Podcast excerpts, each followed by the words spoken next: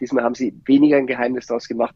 Diesmal ist Brazzo direkt nach Turin geflogen, hat da das zweite Gespräch vor Ort dann geführt und ja, war diesmal ein bisschen konkreter, während sie beim ersten Gespräch also ein bisschen nur abgetastet haben und Interesse hinterlegt, hat Bayern diesmal tatsächlich ein erstes Angebot abgegeben. Der Brazzo, schon wieder in Italien unterwegs. Was dabei rausgekommen ist, das hören wir heute vom Bayern Insider hier in Stammplatz.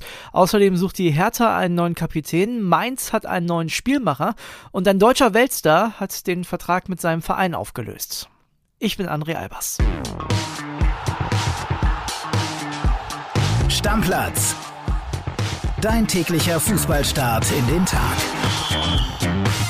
Hallo zusammen, euch einen schönen Dienstag. Ich hab's eingangs gesagt, Brazzo schon wieder in Italien und wir holen uns jetzt die ganz frischen Infos ab. Und zwar bei unserem Bayern-Insider Christian Falk.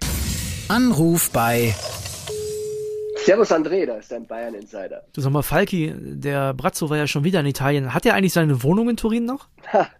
Nein, die hat er nicht mehr. Ich kann mich erinnern, ich habe ihn damals sogar mal besucht, wer er gespielt hat. Also das war zwar alles sehr, sehr schön, aber hätte sich nicht rentiert. Nee, in den letzten Tagen hätte es sich vielleicht doch gelohnt, denn er ist jetzt ja ein bisschen öfter da. Erzähl mal, er ist heute wieder zu Gesprächen hingefahren. Was kam da raus? Ja, also man muss sagen, am Mittwoch war er in Mailand zu Gesprächen. Da haben sie noch ein bisschen geheimer getroffen, aber wir hatten es ja dann enthüllt. Diesmal haben sie weniger ein Geheimnis daraus gemacht. Diesmal ist Pratzo direkt nach Turin geflogen, hat da das zweite Gespräch vor Ort dann geführt und ja, war diesmal ein bisschen konkreter, während sie beim ersten Gespräch also ein bisschen nur abgetastet haben und Interesse hinterlegt, hat Bayern diesmal tatsächlich ein erstes Angebot abgegeben. Und das erste Angebot ist für Bayern-Verhältnisse, finde ich, ganz schön knackig. 60 Millionen Euro sollen nach unseren Informationen geboten worden sein als Grundbetrag.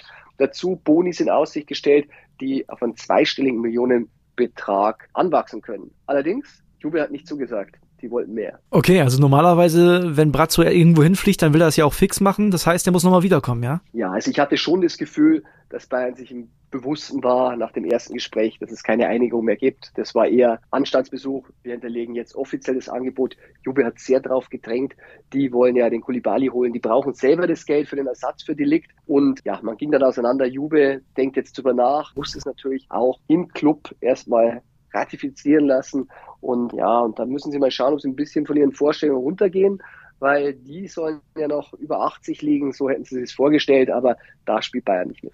Aber wenn du sagst, erstes Angebot der Bayern liegt bei 60 Millionen Euro, hättest du das erwartet, dass es so hoch ist? Also, das ja schon eine ordentliche Summe. Ja, tatsächlich hätte ich auch nicht gedacht, dass sie gleich so hoch einsteigen. Ich habe dafür gehört, dass sie diesmal aber auch nicht so viel nachbessern wollen. Also, das soll schon ziemlich das Angebot sein, wo es hingeht. Natürlich kann man da einen oder anderen Stelle nochmal schrauben. Die Bonuszahlungen sind ja mit äh, ja, über 10 Millionen, werden es gewiss sein, ja auch nicht kleinlich. Also Bayern macht ernst, wahrscheinlich aber auch, weil die Ligue natürlich einen Zweijahresvertrag hat. Das ist natürlich anders gewesen wie bei Manet. Da hat man gesagt, du, in einem Jahr ist er sowieso ablösefrei weg. Die wissen schon, dass sie da was hinterlegen müssen. Ich meine, Juve hat 2019 85 Millionen gezahlt, aber ja, also ich glaube, dieses Angebot ist anständig für Juve. Das ist jetzt nicht so, dass sie es wegwischen können. Damit müssen sie sich definitiv beschäftigen. Die Bayern werden ja sicherlich aufgrund des engen Terminkalenders auch ein Interesse daran haben, das so schnell wie möglich über die Bühne zu bringen. Was glaubst du, wie siehst du da die Wahrscheinlichkeiten, dass es klappt und dass es vielleicht auch relativ zeitnah klappt? Naja, die haben natürlich einen Riesenpfund, äh, weil die liegt das wirklich am Wochenende nochmal klar hinterlegt hat. Er hatte letzte Woche am Montag schon angerufen bei Juve und gesagt, bitte einigt euch mit Bayern, ich will das machen.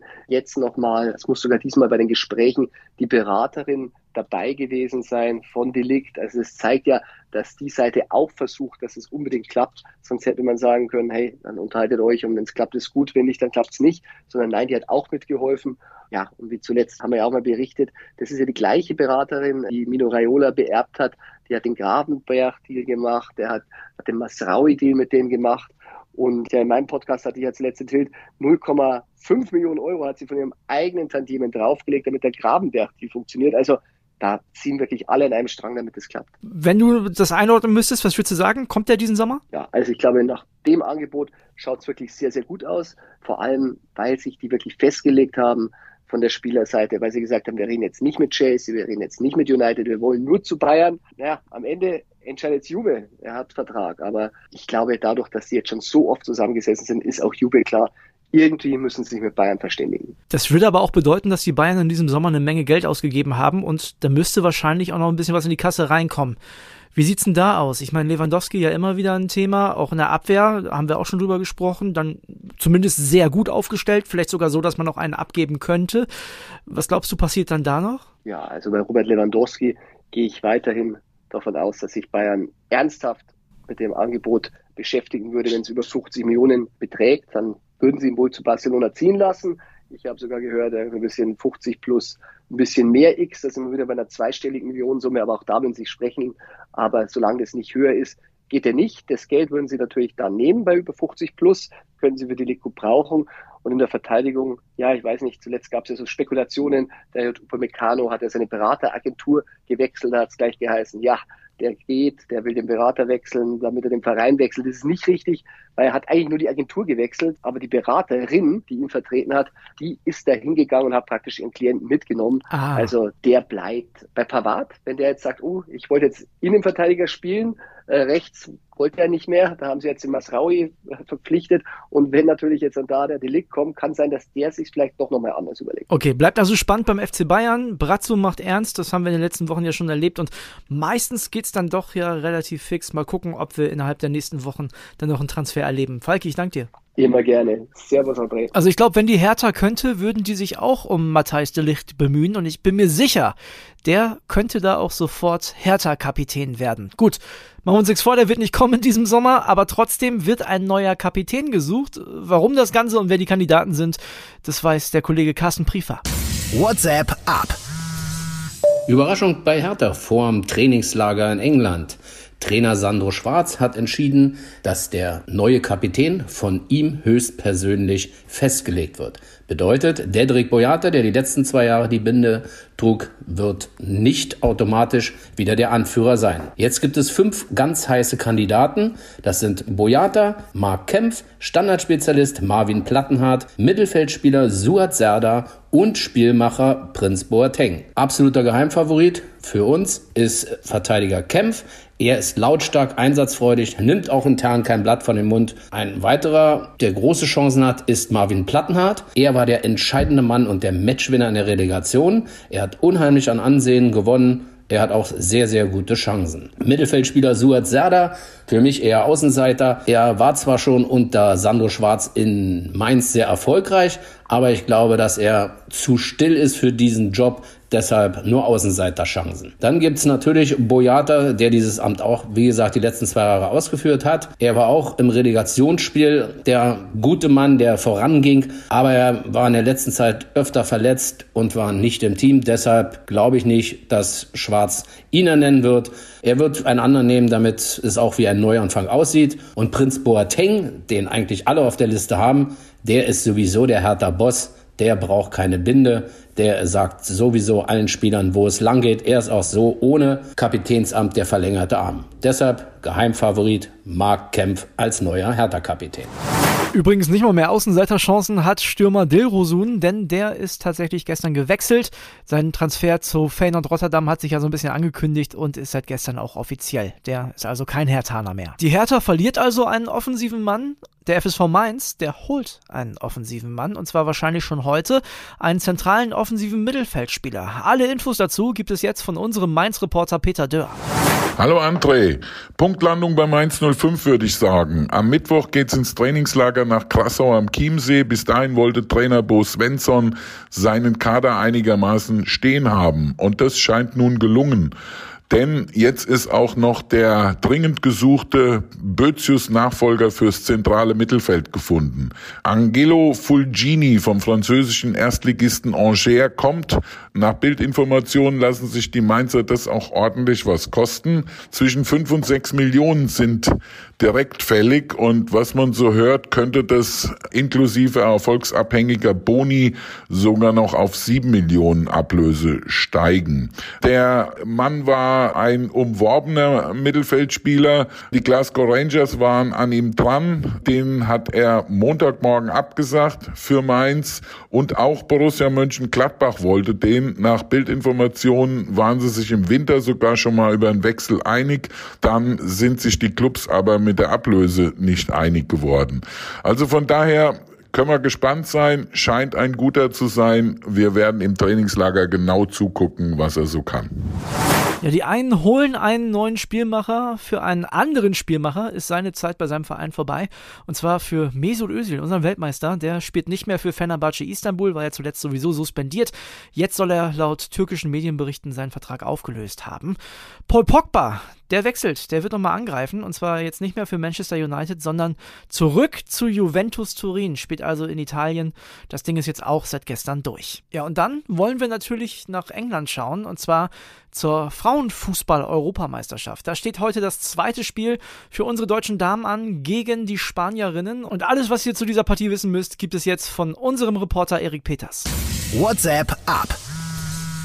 Ja, es schien alles perfekt zu laufen für unsere Frauennationalmannschaft nach diesem glanzvollen Auftakt gegen Dänemark in die Europameisterschaft. Doch ausgerechnet vor dem Hit gegen Spanien jetzt Corona-Alarm im DFB-Quartier. Stürmerin Lea Schüller wird ausfallen. Sie befindet sich natürlich bereits in Isolation, kann sich frühestens nach fünf Tagen wieder freitesten lassen. Sie könnte dann am Samstag im letzten Gruppenspiel gegen Finnland zurückkehren.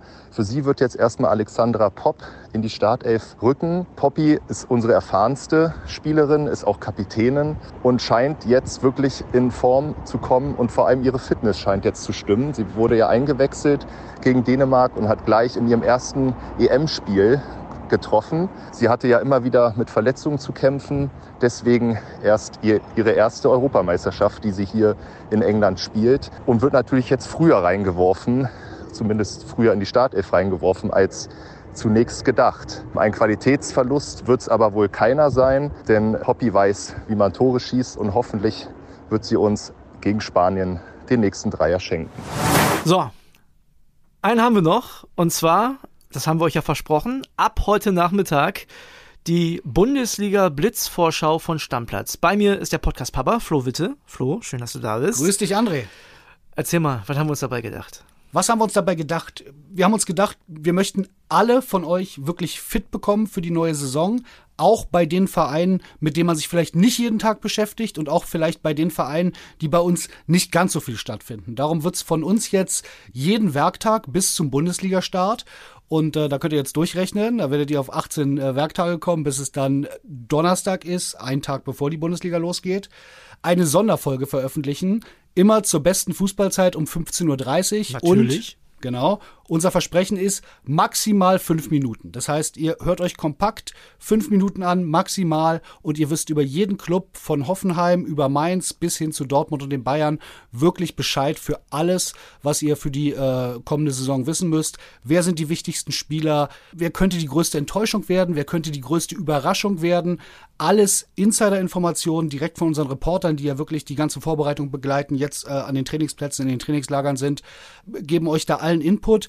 Cool auch für die Managerspieler unter euch, die da mit Sicherheit den einen oder anderen Tipp bekommen, wie sie in ihren Managerligen glänzen können und dann auch erzählen können, wenn die Kumpels fragen, was war da los, wie bist du auf den Spieler gekommen, dann auch ruhig gern sagen, habe ich im Stammplatz gehört. Für all diejenigen von euch, die sich jetzt immer noch nicht so richtig vorstellen können, wovon reden die da? Hier ein kleiner Teaser, Werder Bremen, Michel Schröer, heute Nachmittag erste Folge. Ja, bei Leo Bittencourt muss man echt ein bisschen überlegen. Letzte Saison in der zweiten Liga, da hat er echt schon mit extremen Formschwankungen zu kämpfen, obwohl er ja eigentlich ein logischer Erstligaspieler ist. Hat in Dortmund gespielt, hat bei Köln gespielt. Aber jetzt muss er ordentlich was draufpacken. Und den haben die Fans auch ganz genau im Auge. Wenn er das nicht macht, dann ähm, droht ihm auch ganz schnell die Bank. Da liegt auf jeden Fall viel negatives Potenzial. So, und das ist natürlich nur eine von ganz vielen Informationen, die wir in die fünf Minuten gepackt haben. Genau auch um Spielerfrauen und Instagram wird es ein bisschen gehen. Also ihr werdet sehen, da kommt wirklich niemand zu kurz. Allen Geschmäckern und Vorlieben werden bedient. Und wie gesagt, es wird nicht viel Zeit kosten, maximal fünf Minuten. Es ist quasi so, wie soll ich sagen, die Audioantwort auf die gedruckten Sonderhefte. Wer übrigens dann zusätzlich zu den äh, Stammplatzfolgen auch noch was zur Vorschau lesen möchte, dem lege ich das Sportbild Sonderheft ganz besonders ans Herz. Das könnt ihr ab morgen überall kaufen, wo es Zeitschriften gibt. Und äh, ich habe schon reingeschmult, ist wirklich wahnsinnig, macht richtig viel Spaß. 5,90 Euro, 244 Seiten, die komplette Bundesliga-Vorschau. Also das ist ein Heft, was euch die ganze Saison begleiten kann.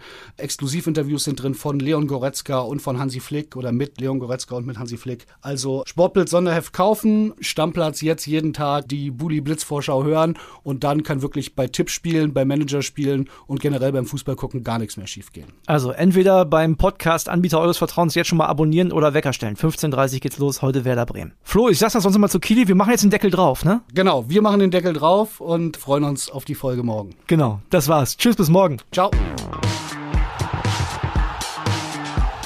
Stammplatz. Dein täglicher Fußballstart in den Tag.